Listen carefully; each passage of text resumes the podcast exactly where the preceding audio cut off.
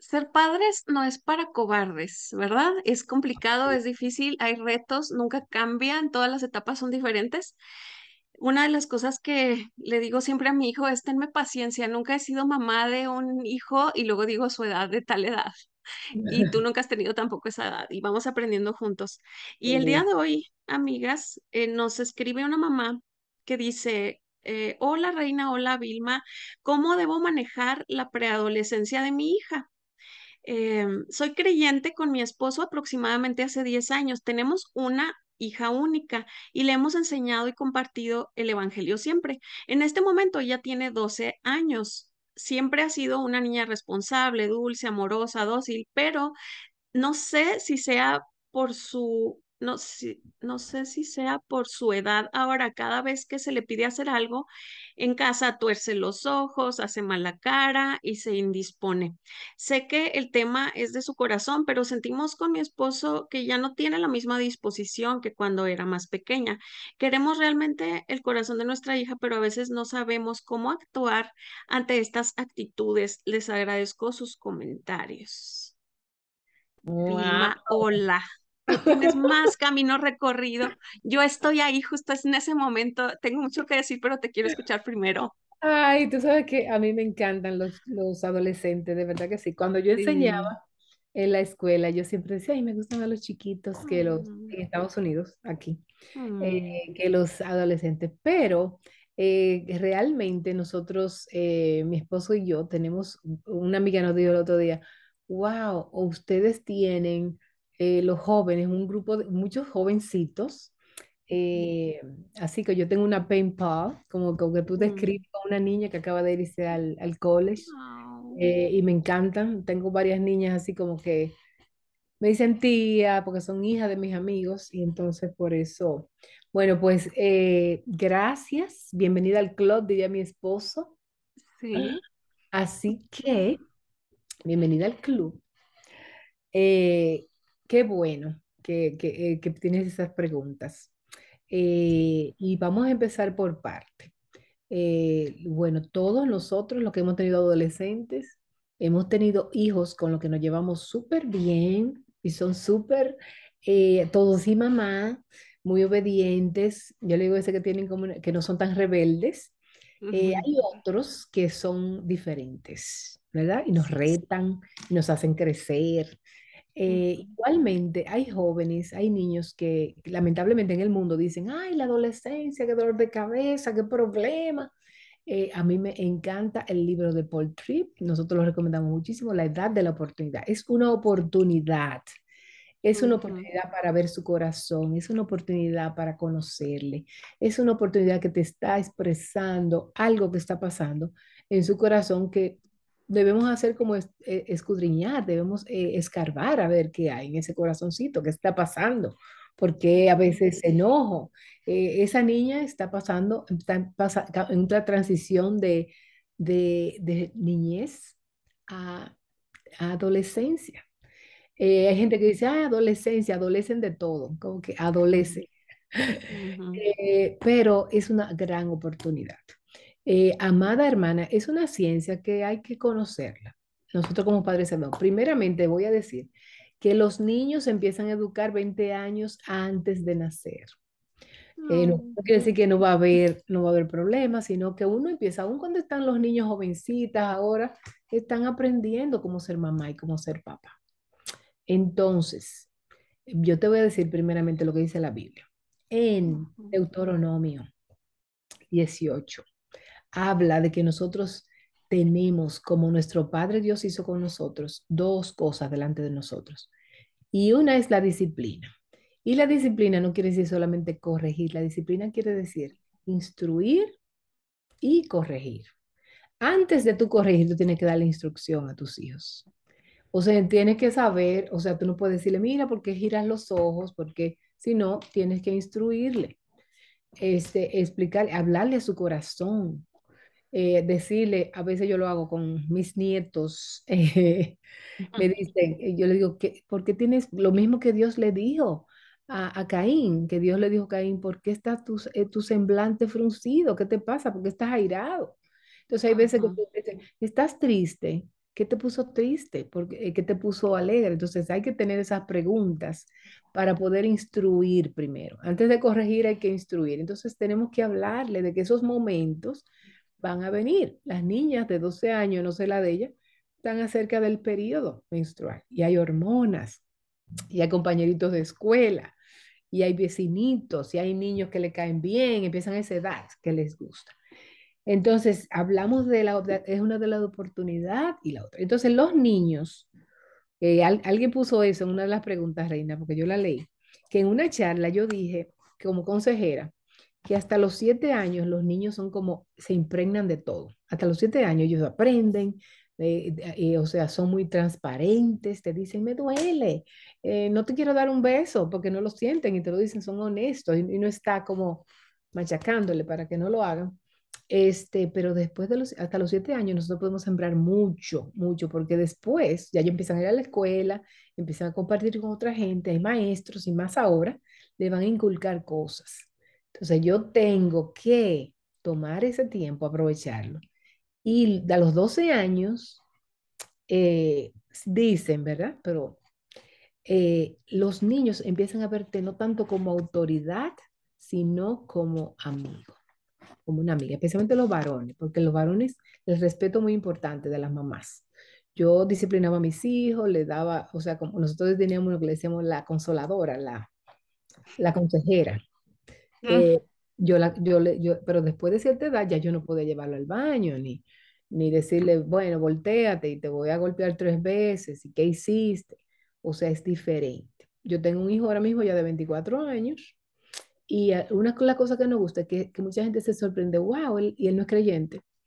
Eh, él le gusta estar con ustedes, le gusta ser su amigo.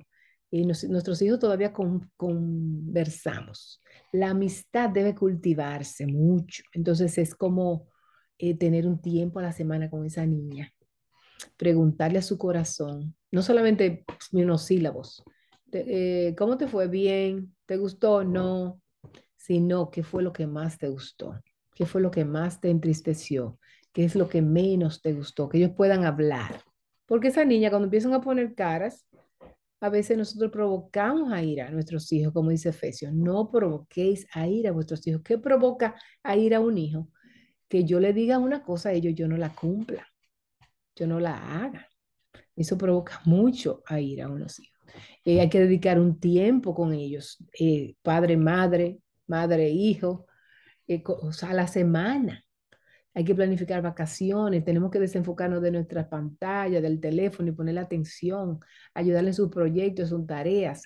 Si hay amigos, ¿quiénes son? Eh, yo quiero conocerlos, invítalo a la casa, yo quiero ser hospitalaria, quiero andar contigo. Entonces hay que ver esa rebeldía que ella dice, primero hay que conversarlo con ella, ganárnosla, hay que primero ganar el afecto. Me la llevo a tomar un helado, estudiarla, ¿qué le gusta a ella? A ella le gusta ir a un jardín, le gusta ir a un deporte, le gusta a la música y sentarme con ella, mi amor, mira, este tiempo es para ti. Vamos a hablar. Últimamente he notado que estás volteando los ojos. Y esto eh, Dios me ha puesto a mí como administradora, pero tú vas a dar cuenta a Dios, esto no agrada a Dios. Hay algo en tu corazón que lo provoca. ¿Qué piensas? ¿Y qué estás, mi hijo siempre ha preguntado, ¿qué estás pensando, mami, cuando me veía la cara? Porque nosotros hacemos expresiones. Entonces, no sé, esos son algunos cortos, porque quiero dejar a Reina también, eh, así generales. Eh, podríamos darte una charla y una conferencia de los tips y las cosas y las experiencias que hemos tenido con nuestros hijos.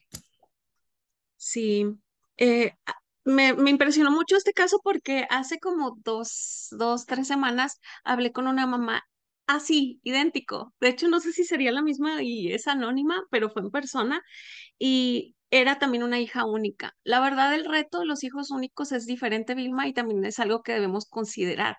Eh, no sé cómo sea la vida de tu esposo y la tuya, pero si esta chiquita está la mayoría del día sola, es normal que esté irritable. La soledad a adultos, a niños, a jóvenes, a todos nos afecta mucho.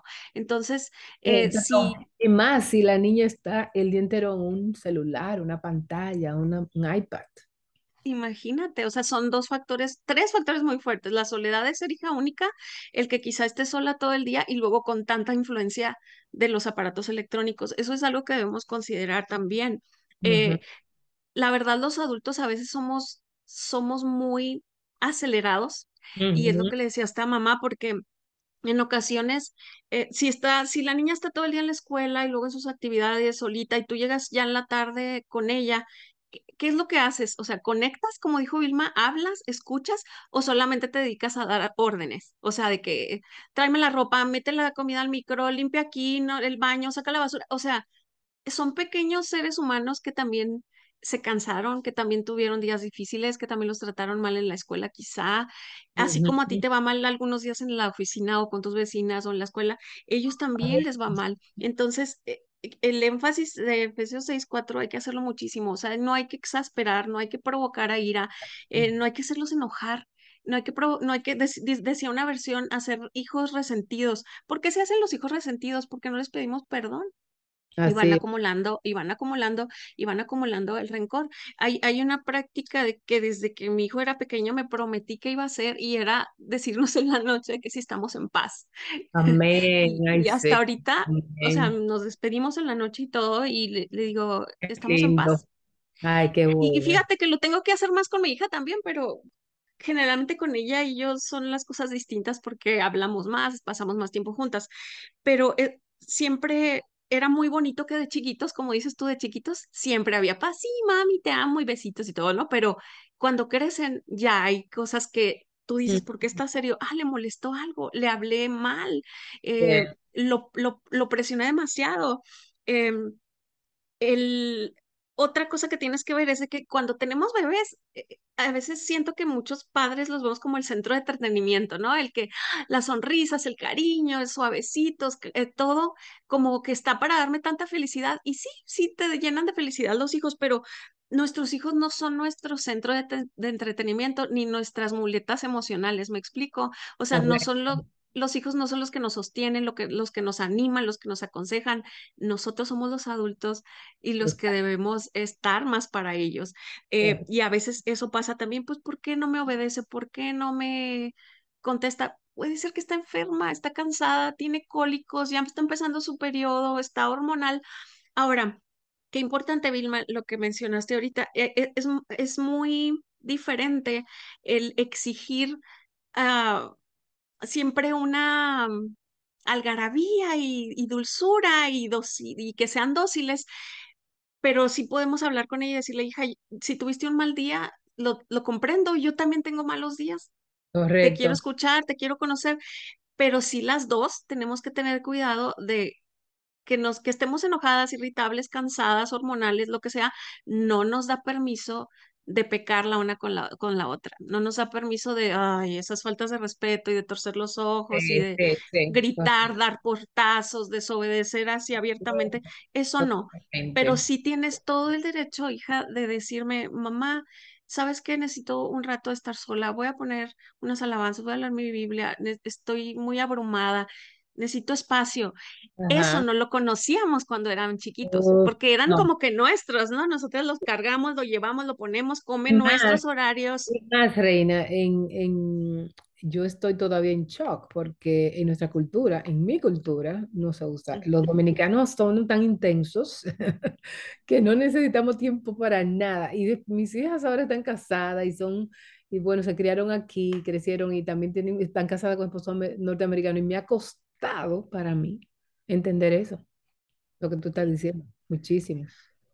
O sea, el respetar los tiempos y las velocidades de los demás, Vilma. Es- Este, un, e- esta pequeña historia voy a cambiar detalles, nombres y lugares para respetar la privacidad de los ac- actores, pero me tocó en una, en una reunión de, de jovencitos ver una escena muy dolorosa, muy dolorosa, en donde eh, el papá fue muy irascible con la hija porque no se apuró a salir de la reunión. Y era de una iglesia, de una reunión de una iglesia, qué porque él le había mandado muchos mensajes. Y yo estuve ahí, yo estuve ahí viendo todo el desarrollo de esa reunión, viendo que la niña no se estaba portando mal, no estaba pegada al celular, cosa que aplaudo y admiro ahora, y que Claro, se esfuerzan mucho los líderes de jóvenes porque en ese tiempo que estén, realmente estén, que no estén pegados al aparato. Entonces, estaban todas las bolsas, los celulares, todo puesto a un lado donde lo cuidaban los, los líderes mientras ellos se hacían una actividad física. La niña estaba feliz, estaba ejercitada, tenía yo creo más o menos esta edad. Y el papá, pues llega y, y le hace así como señas, pero con una cara, o sea, mal. Y qué pena porque estaban todos los amiguitos, ¿no? Y como yo estaba así a un lado, pude oír todo, todo. Y le dijo, ¿qué te pasa? Para eso te tengo celular. Te he mandado mil mensajes que iba a venir por ti temprano y no sales. Y Entonces la niña tenía una cara de pánico, hasta hacía como que así. Decía, papá, es perdón, es que sí lo revisé mucho, pero no había nada y como todavía faltaba media hora, yo pensé que podía jugar. O sea, estaba al borde del colapso emocional y de lágrimas, pero el papá, pues en su agenda. Entonces, debemos de verdad de, de pensar que ya los niños tienen demasiado estrés y demasiado mm, sus cosas personales, ellos también tienen eh, eh, muchos pesares que no conocemos, mucha presión social, y todavía nosotros como papás, así como si fueran nuestras no sé, marionetas o nunca he oído un papá, nuestra nunca he oído un papá ni una mamá, y me incluyo, nunca he oído un papá y una mamá que, que diga, eres muy rápido, sé más lento. Hazlo más despacio. Al contrario, es todo es rápido. Báñate, sal, súbete, limpia, carga. Ya, o sea, estoy apurado. Sí. Entonces, eso irrita, a lo mejor de bebé. Todos, todo su mundo eras tú. De Eso es, niña, todo su mundo era complacer a sus papás. eso es provocar a ir a un hijo. Todo eso que está. Sí, ya. Y ahorita que ella ya está creciendo, que está siendo una persona con necesidades, con tiempo, con ilusiones, esperanzas, retos, bullying, todo lo que está experimentando, eso va a cambiar y, y, y vas a tener que aprenderlo. Es una persona como tú.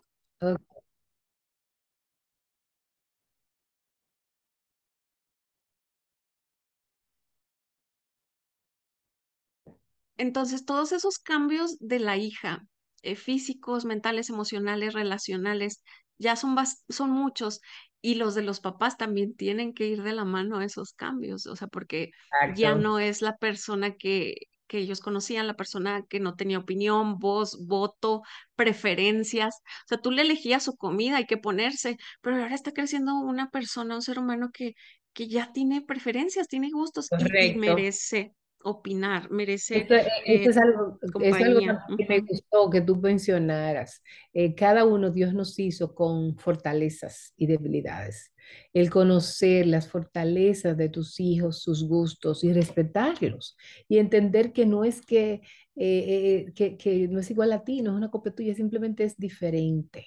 Es diferente y entonces yo tengo que conocerla para, eh, por reforzar donde es fuerte reforzar las cosas buenas que tiene, darle la oportunidad a tomar iniciativa y a ser creativo y al mismo tiempo eh, mostrarle que en su corazón lo que hay muchas veces, eh, que hay frustración y hay veces cosas que no logra lo que quiere, no es, es porque Dios está trabajando con él. ¿Cómo manejar mi corazón, el enojo o la autoridad? Siempre vamos a tener autoridad. Nuestros padres son autoridad y después del padre va a venir el jefe y después del jefe son los profesores y los profesores son el esposo y siempre va a haber alguien.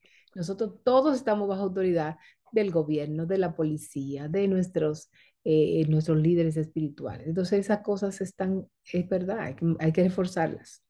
Sí, y lo último que me gustaría agregar es, y que no estamos quizá considerando, es el factor eh, falta de reto, aburrimiento Sí. y, y el que ella no siente que, que esté creciendo conforme a las responsabilidades. Me explico. A Sí, veces hay niños que, que actúan así por, por lo aburrida que es su vida. Entre más crecen, más responsabilidades hay que soltarles, más retos. Hay, eh, mencionaste el libro ya de, de oportunidad de Paul David Tripp, pero hay un libro que también lo recomiendo mucho y se llama Haz cosas difíciles. Es de los gemelos Alex y Brett Harris. Ah, sí. Do. Eh, es bueno, Do Hard Things. ¿Por qué? Porque si tú se lo compras a, su, a tu hija o, o lo lee, ella va a ir más allá del, del promedio de adolescentes, ¿no? Que nada más mi responsabilidad es levantarme, ir a la escuela, comer, medio hacer mi cuarto y ya. le va a abrir una perspectiva de decir, hay más, puedo, mi, mi existencia puede colaborar a mi entorno, a mi hogar, a mi vecindario, a mi comunidad, a mi iglesia, y, y eso también, el propósito y, e- y conocer eso que decía Vilma, los, los talentos, las habilidades, el propósito de su existencia, eso también la va a hacer que sea una niña que no esté todo el tiempo renegando o pensando en sí misma, sino en cómo amar y servir a los demás. Entonces, ahí, ahí se incluyen también las recompensas por las cosas, por las cosas buenas, por lo- los logros buenos, ¿entiendes?